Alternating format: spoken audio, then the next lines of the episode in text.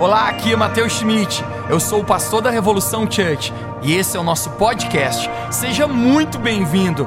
Eu espero que essa mensagem encoraje a sua vida e construa fé no seu coração. Aproveite a mensagem. Quero a gente falar a respeito de como agir em momentos de crise. E o primeiro tópico que eu quero falar, gente, você já tem um spoiler sobre isso, eu falei no vídeo, é seja criativo. Vou contar até três, você fala comigo, seja criativo. Um, dois, três. Para todo tópico que eu der, eu quero ler um verso da Bíblia. Eu me baseei na Bíblia, tudo isso que eu vou falar hoje. Êxodo 35, 31 diz assim: E o Espírito de Deus encheu de habilidade, inteligência, conhecimento em todo artifício. Habilidade, inteligência e conhecimento. Gente, crise também é uma oportunidade para criatividade. Momentos de crise devem ser acompanhados na nossa vida de grande criatividade. Algo que a crise faz conosco, eu vou falar para você que isso é algo positivo. A crise nos tira da zona de conforto, verdade ou mentira? Porque toda estação difícil na nossa vida, gente, sempre vai nos levar a duas coisas. Estações difíceis, ou pode te levar à frustração, ou pode te levar ao crescimento. Se você estiver enfrentando problemas, isso é uma oportunidade para frustrar a tua vida.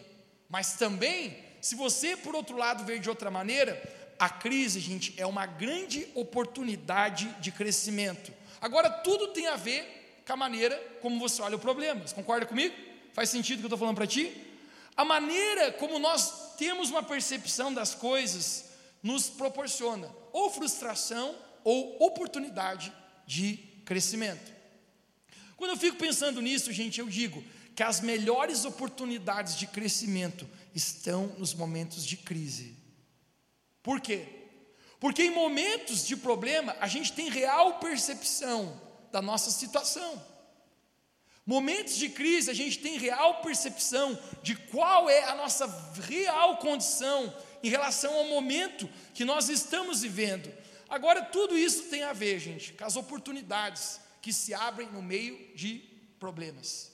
Problemas para alguns podem ser barreiras, mas problemas para outros podem ser oportunidades de crescimento. E eu creio, gente, que todos nós aqui, Deus tem nos dado oportunidades de crescimento que, se nós conseguirmos abrir os nossos olhos, nós vamos entrar por isso e vamos crescer, avançar, mesmo no meio de notícias ruins, nós vamos vencer. Quem pode dizer um amém bem alto comigo aqui? Agora, se eu vou empreender, porque empreender é algo que Deus usa na nossa vida para nos abençoar. Quando eu olho para a Bíblia, toda pessoa que cresceu e prosperou está ligada a uma palavra chamada empreendimento. Deus ele colocou no nosso coração, nós acabamos de ler, habilidade, inteligência. Agora, se eu vou empreender em tempos de crise, é importante eu entender como eu devo empreender, porque se eu vou empreender, eu preciso empreender em necessidades e não em coisas triviais. Agora, pensando a respeito disso, gente, é, a zona de conforto é o maior inimigo do nosso crescimento. Quando nós nos acostumamos com uma zona de conforto, gente, a gente para de avançar, a gente para de crescer. E muitas vezes o problema é que a gente quer resultados diferentes fazendo as mesmas coisas que a gente sempre faz. Às vezes a gente quer resultados diferentes e a gente está debaixo da mesma mesmice do nosso conforto. O camarada não estuda, o camarada não lê o livro, ele não se empenha, ele não, não lê a Bíblia, ele não ora, ele não oferta, ele não trabalha com garra, ele não se atualiza e ele pede que Deus vá à sua frente. Gente, se Deus for atrás de você te empurrando, já é muito. Porque você consegue entender que existem coisas que Deus faz, existem coisas que eu e você fazemos. A Bíblia fala que a terra Deus deu aos filhos dos homens. Sabe o que significa, gente? Tudo que acontece aqui tem a ver com uma atitude, com uma resposta minha e sua. Agora o que eu estou pregando para ti hoje, gente, inicialmente parece que é quase um, um treinamento aqui, né? Mas daqui a pouco você vai entender, gente, que existem coisas que Deus quer fazer na nossa vida que às vezes o empecilho de nós avançarmos e crescermos é porque a nossa mente não pensa como Deus pensa. A nossa vida é uma simples equação. dos nossos pensamentos e dos nossos procedimentos. O resultado da nossa vida tem a ver com aquilo que você pensa e aquilo que você faz. Então, é uma simples equação. A maneira como eu penso e os meus procedimentos vão trazer os meus resultados. Tem um verso da Bíblia, gente, que eu sempre achei curioso. E eu confesso para você que eu pouco entendi sobre ele.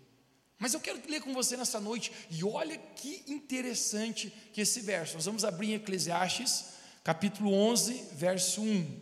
Eclesiastes capítulo 11, verso 1. Nós vamos projetar isso no telão, porque eu quero que nós possamos ver todos juntos aqui nessa noite.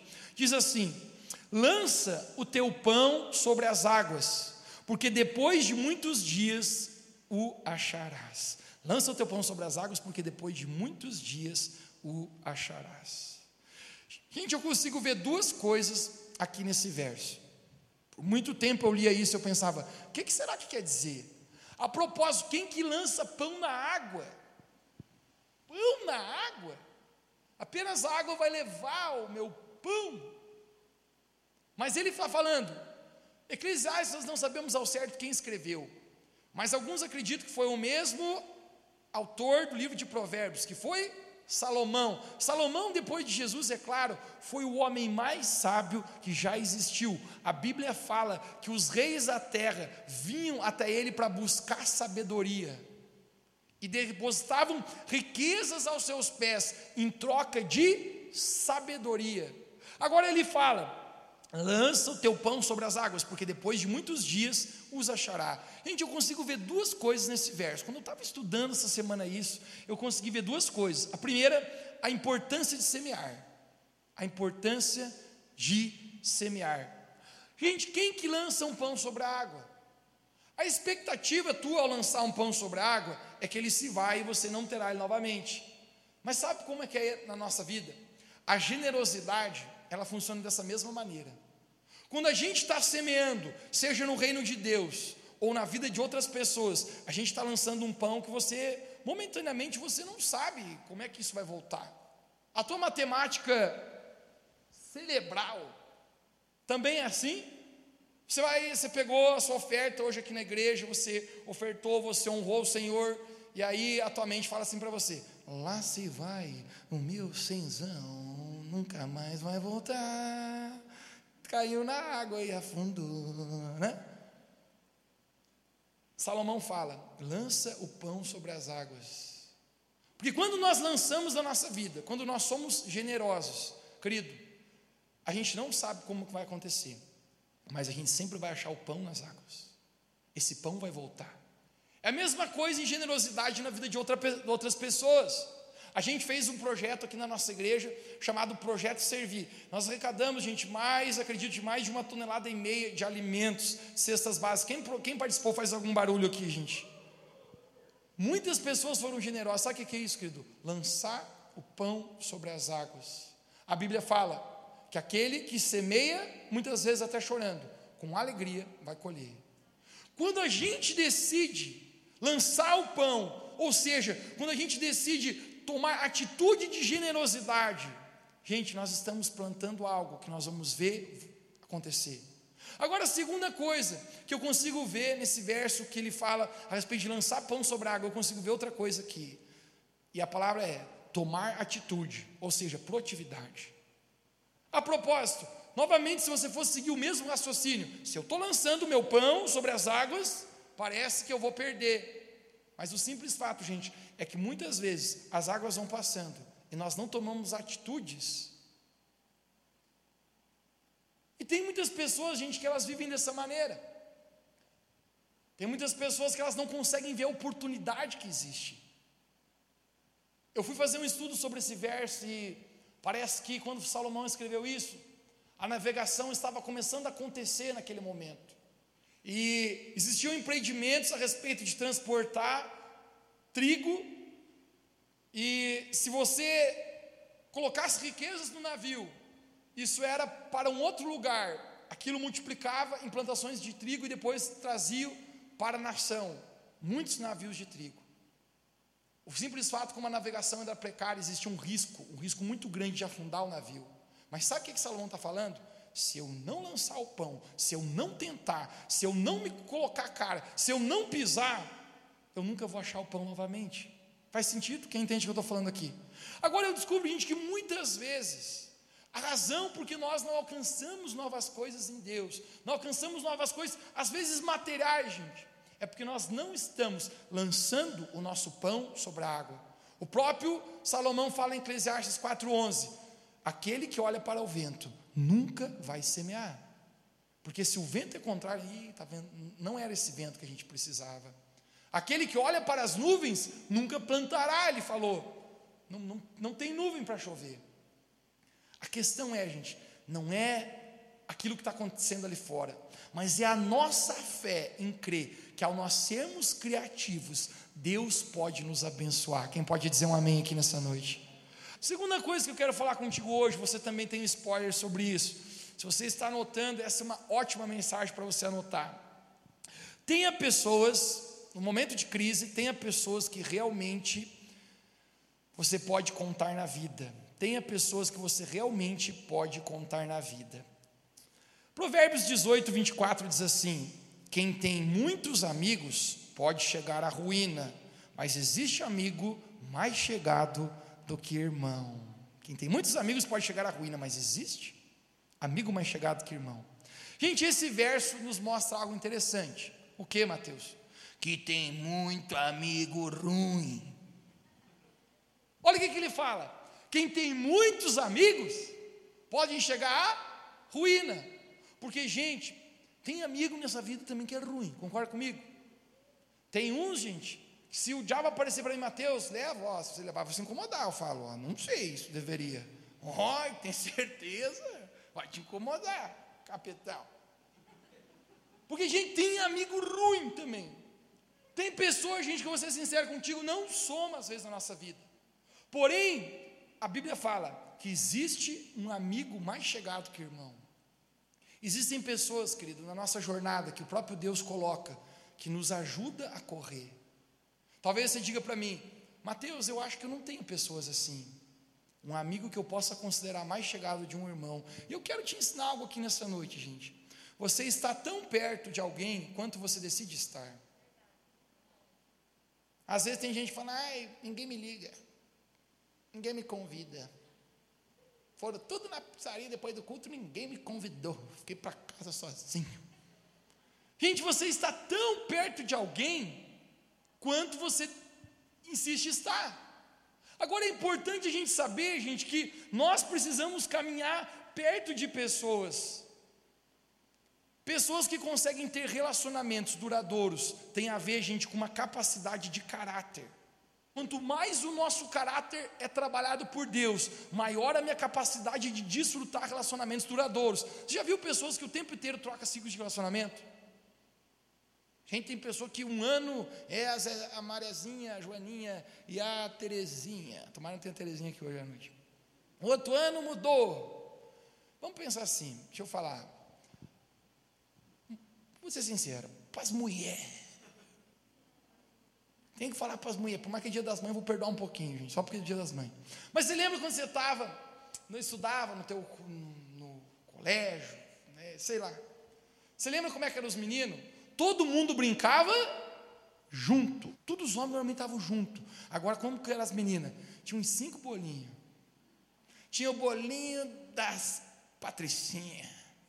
Tinha o bolinho das que é, mexiam no TikTok tinha o bolinho das não sei o que. Gente, por quê? Porque talvez as mulheres são mais sensíveis. E a capacidade de se frustrar, de se machucar, talvez seja um pouco mais fácil. Agora, o nosso caráter sendo trabalhado por Deus, nos faz a gente ter relacionamentos duradouros. Agora, às vezes é difícil você manter amizade duradoura com uma pessoa muito opinativa, muito orgulhosa e que sempre tem a razão.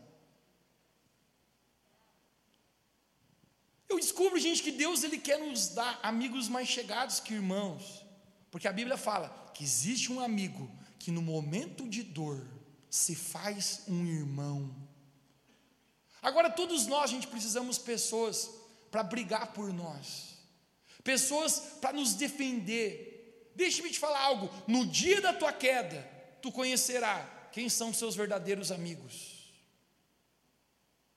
Amigos não se conhecem no nosso sucesso, amigos não se conhecem na prosperidade, mas no dia da tua queda, no dia que você falhar, que você tropeçar, você descobrirá quem são as pessoas que realmente estão ali por você. Algum dia atrás, uma, uma pessoa falou para mim assim: Mateus, eu estou junto nessa igreja Revolução Church, e eu estou junto né, contigo, mas se um dia você ficar assim, eu te abandono. Eu falei, então me abandona já. Porque, gente, a probabilidade de a gente falhar, claro que não tem a ver com questões sérias de caráter, mas você consegue entender, querido, todos nós somos propensos às vezes a falhar. E a atitude nossa de nos manter honrando, de nos manter amando, mostra realmente o espírito de família, de irmãos.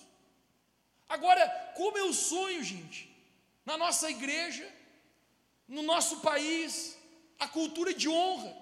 Eu falo muito sobre honra nessa igreja a propósito. O terceiro valor da nossa igreja, Revolução Church, é nós honramos uns aos outros. Porque vamos ser sinceros, gente, tem gente que não consegue nem se alegrar com a alegria dos outros. Quem dera honrar. Tem gente que não consegue nem se alegrar com a alegria do teu líder de GPS. Quem dera, gente, manter relacionamentos duradouros. Tem gente que não consegue nem curtir a foto do Instagram do que a Revolução Church posta. Quem dera você poder viver família na tua vida. Você está tão perto de alguma pessoa, o quanto você decide estar. Querido Deus, Ele quer nos dar pessoas que a gente pode contar na nossa vida. Deixe-me te falar algo, querido. Muitas pessoas se aproximam de mim por causa dos meus dons, ou porque eu faço, ou por quem eu represento. Mas as pessoas não se mantêm perto de mim por causa de dons ou de recursos. As pessoas se mantêm por causa de caráter. Você pode até aproximar pessoas por causa dos seus dons ou recursos que você tenha, mas as pessoas sempre estarão perto de você enquanto você for uma pessoa de caráter. Como nação, gente, Sabe o que eu quero pregar para ti? Nós precisamos crescer em cultura de honra. Não faz mal nós discordar, discordarmos às vezes. Não faz mal nós termos opiniões diferentes. Querido, mas se você não mantém no teu coração honra, é muito difícil que você vai ter pessoas que vão caminhar e vão lutar e vão brigar por ti. Como igreja, gente, eu descubro isso que é importante. Por que eu estou pregando isso para você? Porque eu creio, gente, que Deus quer nos fazer uma família. Quem pode dizer um amém bem alto aqui? Uma família, a gente pode contar um com o outro. Aquele lá está passando necessidade. Aquele lá está precisando de ajuda. Aquele lá precisa uma ligação. Aquele lá precisa de alguém que se importe. Gente, se não for para ser igreja como uma família, que a gente se doa e se sacrifica uns pelos outros, que a gente se alegra uns pelos outros, que cristianismo a gente vive? Momentos de crise, nós precisamos pessoas que a gente pode realmente contar na vida, gente. Sabe, eu espero que nós possamos crescer tanto em honra e caráter nessa igreja, que a gente possa olhar ao nosso redor e dizer, cara, eu posso contar com aquele ali. Eu nem conheço aquela lá direito, mas eu sei que eu poderia contar. Quem pode dizer um amém aqui nessa noite? Vamos continuar aqui. Isso aqui é legal. Entendendo o valor da família. Quem aqui tem uma família aqui? Queria eu falar um conselho muito sábio para você. Dê valor às pessoas que vão chorar no teu velório. Às vezes a gente dá valor para tanta gente esquisita, que a gente nunca viu, a gente se arruma para quem a gente não conhece, é ou não é? A gente é delicado com gente que a gente nunca viu, e às vezes, gente, que a galera mais íntima, a gente taca os pés. Às vezes a gente não dá tempo para quem precisava dar. Está no casamento lá, não é fácil, gente, vamos ser sinceros. Tu casou, achou que era uma gatinha, descobriu que ela é uma cobrinha. Tu casou, achou que ele era um gatão, ele é um cavalão. Mas sabe qual é o simples fato, gente? Quando a gente se mantém honrando na nossa vida, o nosso caráter é aperfeiçoado, a gente é capaz de manter as alianças. Uma vez eu conheci uma mulher que ela vivia dizendo que queria se separar, gente. Mas, ah, porque eu vou me separar. Ah, não aguento mais esse homem. Ah, esse homem é do capeta. Ah, esse homem não sei do que. Ah, esse homem tem a cueca suja. Ah, esse. Gente, ela vivia dizendo que queria se separar. Sabe o que aconteceu? O cara morreu. Né, o cara bateu a bota. E nem foi de coronavírus, gente. E aí, ela estava no caixão gritando: Ai, minha vida, volta para mim. Mas a vida inteira dizendo que queria se separar, gente. E você entender o que eu estou falando? Às vezes a gente não valoriza quem a gente deveria valorizar, gente. Sabe o que eu descubro, querido? Valorize família, valorize pessoas que estão perto de você, pessoas que já, já, já pagaram um preço por ti, cara. Não se esqueça de pessoas que te ajudaram. Não, pessoa, não esqueça de pessoas que já sentaram contigo um dia te deram conselho.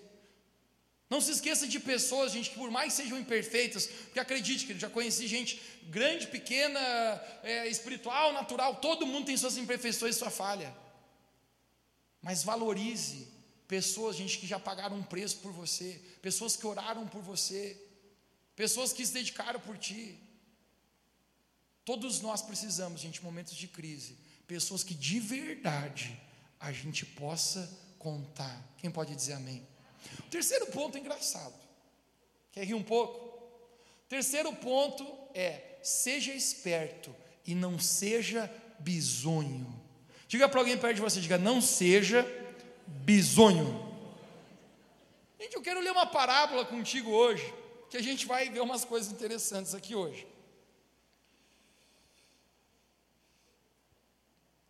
No livro de Lucas, capítulo 16, nós vamos ler aqui. Olha só, Lucas, capítulo 16. Eu tenho mais 15 minutos nessa mensagem, para entrar às 7 e meia, então nós vamos mais 15 minutos aqui. Lucas 16, 1 a 10 diz assim: eu vou ler bem rápido, me dê atenção. Jesus disse a seus discípulos: o administrador de um homem rico foi acusado de estar desperdiçando seus bens. Então ele chamou e perguntou: O que é isso que eu estou ouvindo a seu respeito? Preste contas da sua administração, porque você pode continuar sendo administrador. O administrador disse a, a si mesmo: Meu senhor está me despedindo, o que farei? Para cavar não tenho força e tenho vergonha de mendigar. Já sei que o que vai fazer para poder manter o meu emprego, as pessoas que receberam em suas casas. Então chamou cada um dos seus devedores do seu senhor e perguntou primeiro: Quanto você deve ao meu senhor? Cem potes de azeite, respondeu o administrador. Então, tome conta, me dê depressa. 50. A seguir ele perguntou ao segundo: E você? Quanto deve? Cem tonéis de trigo, respondeu ele. Tome a sua conta e escreva 80 o Senhor elogiou o administrador desonesto, porque agiu astutamente. Você pode repetir comigo? Agiu astutamente. Agora, olha, olha essa frase aqui, gente. Pois Jesus falando: Pois os filhos das trevas são mais astutos no trato entre si do que os filhos da luz. Por isso vos digo: usam riquezas deste mundo ímpio para ganhar os amigos, de forma que, quando ela acabar, esses os recebam em moradas eternas. Quem é fiel no pouco, também é fiel no muito. E quem é desonesto no pouco, também é desonesto no mundo. Gente, olha para mim aqui, me dá de presente a tua atenção. Sabe que Jesus está contando aqui uma parábola? Histórias que representam algo. Sabe que Jesus fala? Tinha um administrador e ele era desonesto. Pior coisa é você ter um funcionário desonesto. Concorda comigo ou não? Se você tem um empreendimento, você já teve alguém desonesto, cara, te dá nojo. Você está pagando aquela pessoa, você está dando um emprego para ela. E o cara é desonesto, meu mano. Agora, quando aquele senhor descobre que ele é desonesto, ele perde conta. Ele falou: Como que você está sendo desonesto? Você vai ganhar conta. O que, que esse cara diz? Eu não tenho força para cavar, mas eu também não quero mendigar. E ele descobre que deviam quantias para o patrão dele. Ele vai lá, quanto que ele deve? Deve 100, então daqui 80. Você não pagava mesmo, dá 80. Quanto que você deve? Eu devo 80, então daqui 50. E quando o patrão dele volta, ele, ele acerta tudo aquilo. Ele fala assim: ó, está aqui aqueles caras que estavam te devendo. E diz que o patrão olhou: ó, é ruim, mas até que é bom. Cobrou umas dívidas aí que eu achei que nem recebia mais. Agora, olha o que Jesus fala aqui, é a chave da questão. Os filhos das trevas são mais astutos que o da luz. Gente, quando eu, vi, eu li esse versículo, eu ficava meio nervoso. Eu pensava assim: como isso? Eu sou filho da luz, fazendo tudo certo, está dizendo que é mais inteligente do que eu. Cara, sabe o que Jesus está tentando falar aqui? Seja esperto. Não significa que você deve fazer qualquer coisa errada, ou ter resultados meio por, mesmo por meio errados. Mas sabe o que está falando? Seja esperto. Gente, eu descubro que tem gente, tem uma, uma porta de emprego, o cara demora três dias para ir lá ver. Aí chega lá na frente, o outro já, já pegou. Tem uma bolsa de estudo, o camarada diz: Ah, é muita papelada para preencher, nunca dá certo isso aí. Não vai de atrás, não se esforça, querido. Tem coisas que são espirituais, mas tem coisas que são naturais. E às vezes Deus quer nos abençoar, mas o cara, em vez de ser esperto, ele é bizonho. Jesus está falando, os filhos das trevas, às vezes são mais astutos do que os filhos da luz. Você quer ver? Jesus, quando estava aqui na terra, isso nos fala no livro de João, eu anotei aqui, João, é, João 8,59. A Bíblia fala que Jesus estava pregando um discurso na sinagoga, e os judeus pegaram pedras para atirar em Jesus. Os judeus pegaram pedras para atirar em Jesus. E no momento que eles pegam pedras, esse não era o momento de Jesus ainda morrer na cruz por nós. A propósito, ninguém matou Jesus. A Bíblia fala que Jesus se entregou por nós. Quem pode dizer amém? Jesus ele tomou a cruz em nosso lugar. Mas em João capítulo 8, ainda tem pelo menos uns 15, não, uns 17, não, uns, uns 12, 13 capítulos pela frente. Não é o momento de Jesus morrer ainda. Sabe o que a Bíblia fala? Que Jesus se esquivou no meio deles, se disfarçou, correu e fugiu. Por que, que Jesus se desvia, corre e foge, gente? Porque se Jesus não é esperto, eles iam matar Jesus. Sabe o que ia acontecer? Eles estavam com a pedra na mão, Jesus está olhando lá para o lado, ai, bisonhando, toma uma pedra, o que, que acontece?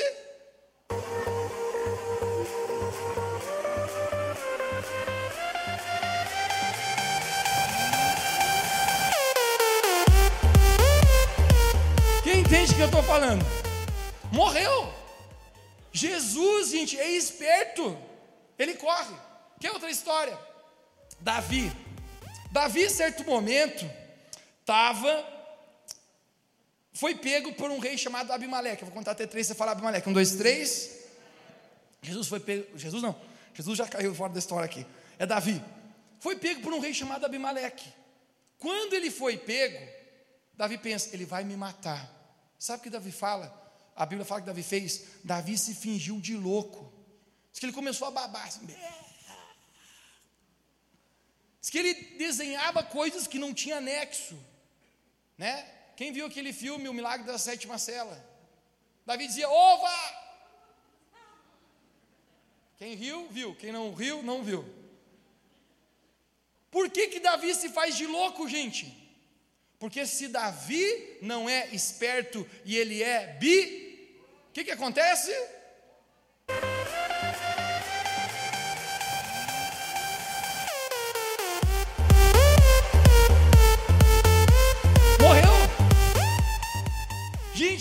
Falando aqui sobre coisas que às vezes a gente é esperto.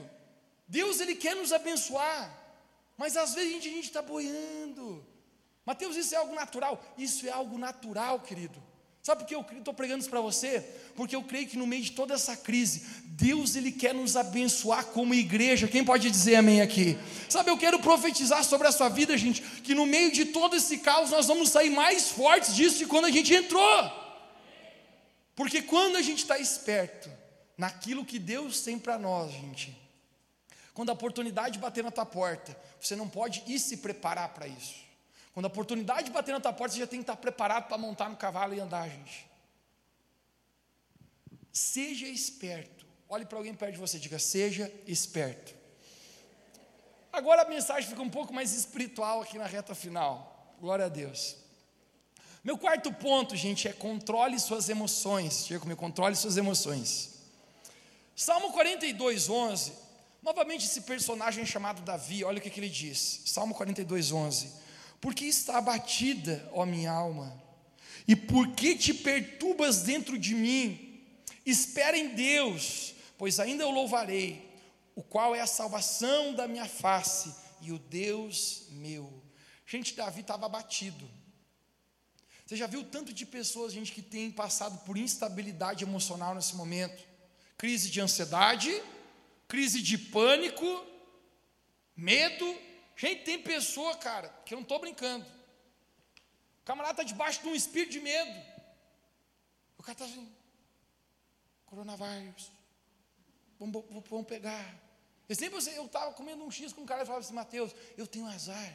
A última vez eu preguei a gripe do porco. E eu acho que eu vou pegar o coronavírus também. Eu falei, que isso, rapaz? Gente, tem pessoa que vive debaixo do espírito de medo. Ah, porque eu vou morrer. Gente, você vai morrer só se Deus chamar a tua senha. Eu não estou dizendo que você não deve se cuidar, a gente está todo mundo de máscara aqui. A gente está se cuidando, querido, precavendo.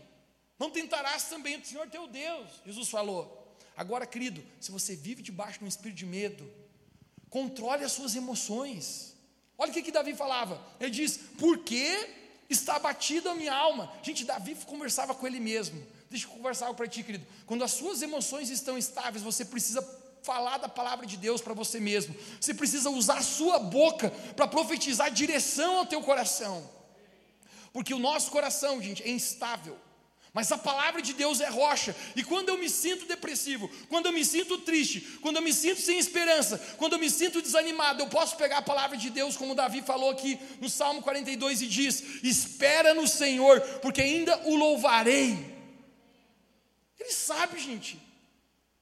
Quando nós estamos enfrentando problemas emocionais, nós precisamos, gente, lutar com isso, com a palavra na nossa boca. Aquilo que eu e você falamos, gente, tem poder sobre as nossas emoções.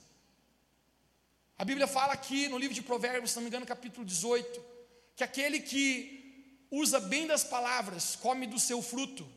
Porque palavras, gente, são sementes. Sempre que você fala algo, você está semeando algo. E você vai colher do fruto daquilo. Agora a gente tem gente que só fala coisa ruim. Ah, eu vou quebrar. Ah, eu vou morrer sorteira. Ah, ninguém me quer. Ah, nem o meu cachorro mais me olha. Ah, Cara, só fala coisa ruim. Você acha que vai colher que fruto na tua vida?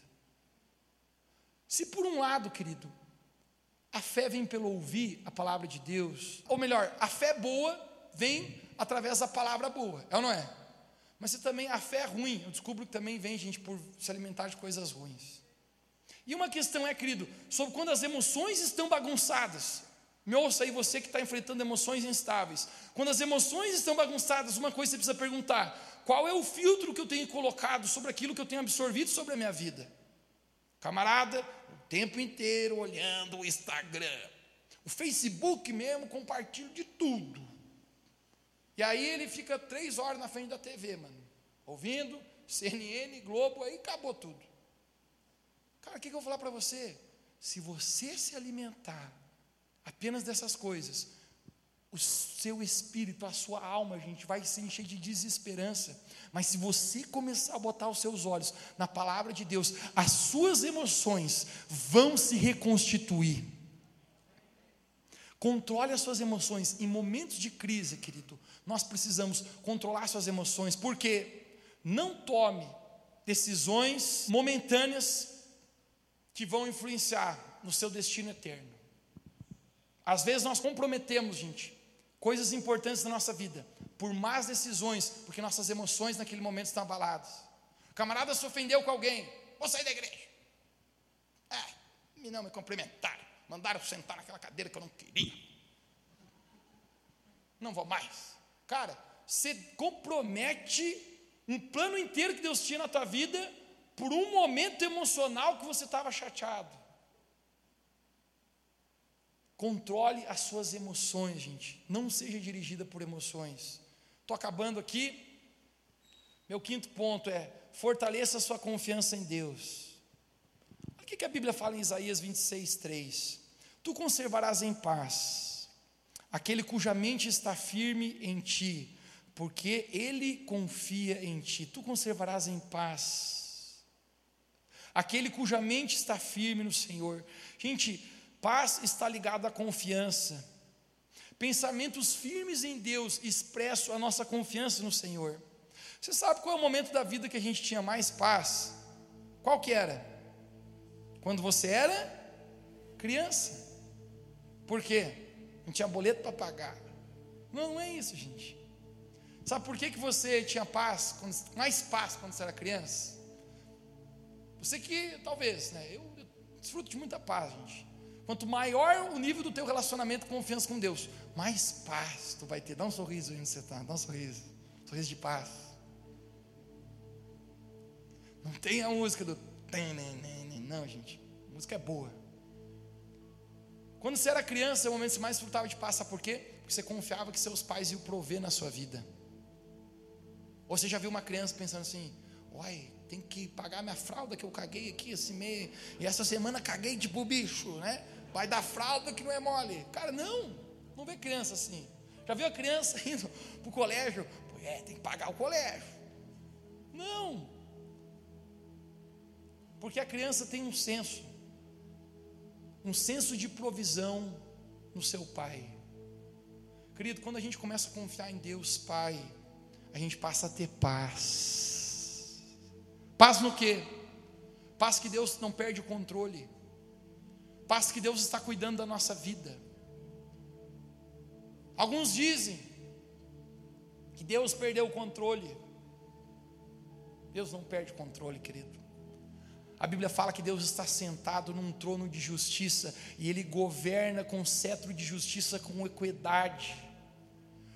Todas as coisas estão no controle do Senhor. A Bíblia fala que a terra é estado dos seus pés. Deus ele tem, gente, a nossa vida por completo.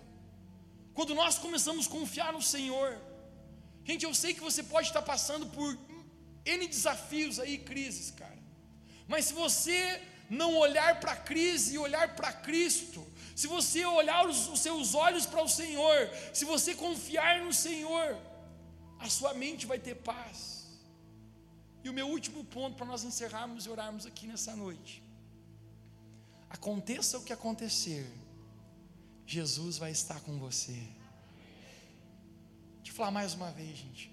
Aconteça o que acontecer, Jesus vai estar com você. Essa é a minha maior promessa, gente. É a maior promessa, na minha opinião, de toda a Bíblia. Entre mais de 33 mil promessas que existem na Bíblia. Eu acredito que essa seja a maior de todas. Mateus capítulo 28, se não me engano, verso 50. Jesus falou: E eis que estarei convosco todos os dias da sua vida, até a consumação dos séculos. Jesus prometeu, gente, que Ele nunca nos abandonaria. Sabe, nesse momento, às vezes, de dor, cara às vezes, nesse momento, você se sente desamparado. Às vezes, nesse momento que aperta o seu coração, você se sente só. Às vezes, nesse momento, às vezes, você se sente só, lutando sozinho na vida, cara. Já senti isso lutando sozinho na vida. Jesus, Ele está perto de você. Ele prometeu. E a Bíblia fala que Ele não é um homem para não cumprir o que promete, porque homens quebram promessas, mas Deus nunca descumpre o que ele fala. E ele prometeu que ele estaria conosco. A questão é, querido, não é o que eu e você vamos passar. A questão é quem está conosco. A questão não é a dor na minha vida, mas é quem me sustenta no meio da minha dor. A questão não é se os meus negócios são instáveis, mas é em quem o meu coração confia que está cuidando de mim. A questão não é se as coisas não estão acontecendo no tempo que eu gostaria que acontecesse, mas a questão é em saber que o tempo de Deus para a minha vida nunca irá falhar. A maior promessa é que Ele estaria conosco todos os dias da nossa vida. Ele estava com Moisés quando ele foi enfrentar Faraó. Ele estava com Daniel quando Daniel foi lançado na cova dos leões. Ele estava com Davi quando ele enfrentou o gigante Golias. Ele estava com o profeta Elias quando o exército o sitiou e cercou toda a casa dele. Ele estava com Pedro quando Pedro afundou sobre as águas. Ele estava com Paulo quando ele estava preso. Quero declarar para você, ele também está contigo. Eu quero encerrar essa, essa mensagem lendo Romanos capítulo 8, verso 35. Romanos 8, 35 diz assim: Quem nos separará do amor de Deus? A tribulação, ou a angústia, ou a perseguição, ou a fome, ou a nudez, ou o perigo, ou a espada. Só coisa ruim. Verso 37. Mas em todas estas coisas, somos mais que vencedores por meio daquele que nos amou. Quem que nos amou, gente? Quem que nos amou, igreja? Você pode falar o nome dele mais alto? Quem que nos amou, igreja? Jesus. Por meio dele nós somos mais que vencedores em todas estas coisas. Porque estou certo que nem a morte, nem a vida, nem os anjos, nem os principados, nem as potestades, nem o presente, nem o porvir, nem a altura, nem a profundidade, nem alguma outra criatura, nem o coronavírus poderá nos separar do amor de Deus que está em Cristo Jesus, o nosso Senhor. Gente, isso não te dá um trem assim, não dá um trem.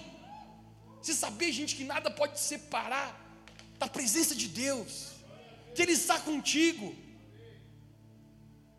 Às vezes a gente ora, a gente, Deus, que não aconteça nada de errado na minha vida, que dê tudo certo. Cara, a oração não é essa. Nossa oração como igreja, sabe qual tem que ser? Aconteça o que acontecer, eu sei quem está comigo. Você tem tempo para me contar uma coisa que eu não tinha preparado aqui para ti? foi meio fraco, acho que não vou contar. Tem tempo, gente? Vamos ver a maioria. Profeta Elias, ele tinha um discípulo. O discípulo dele era chamado o moço de Elias. Ó, Bino dizia que era o moço do Smith.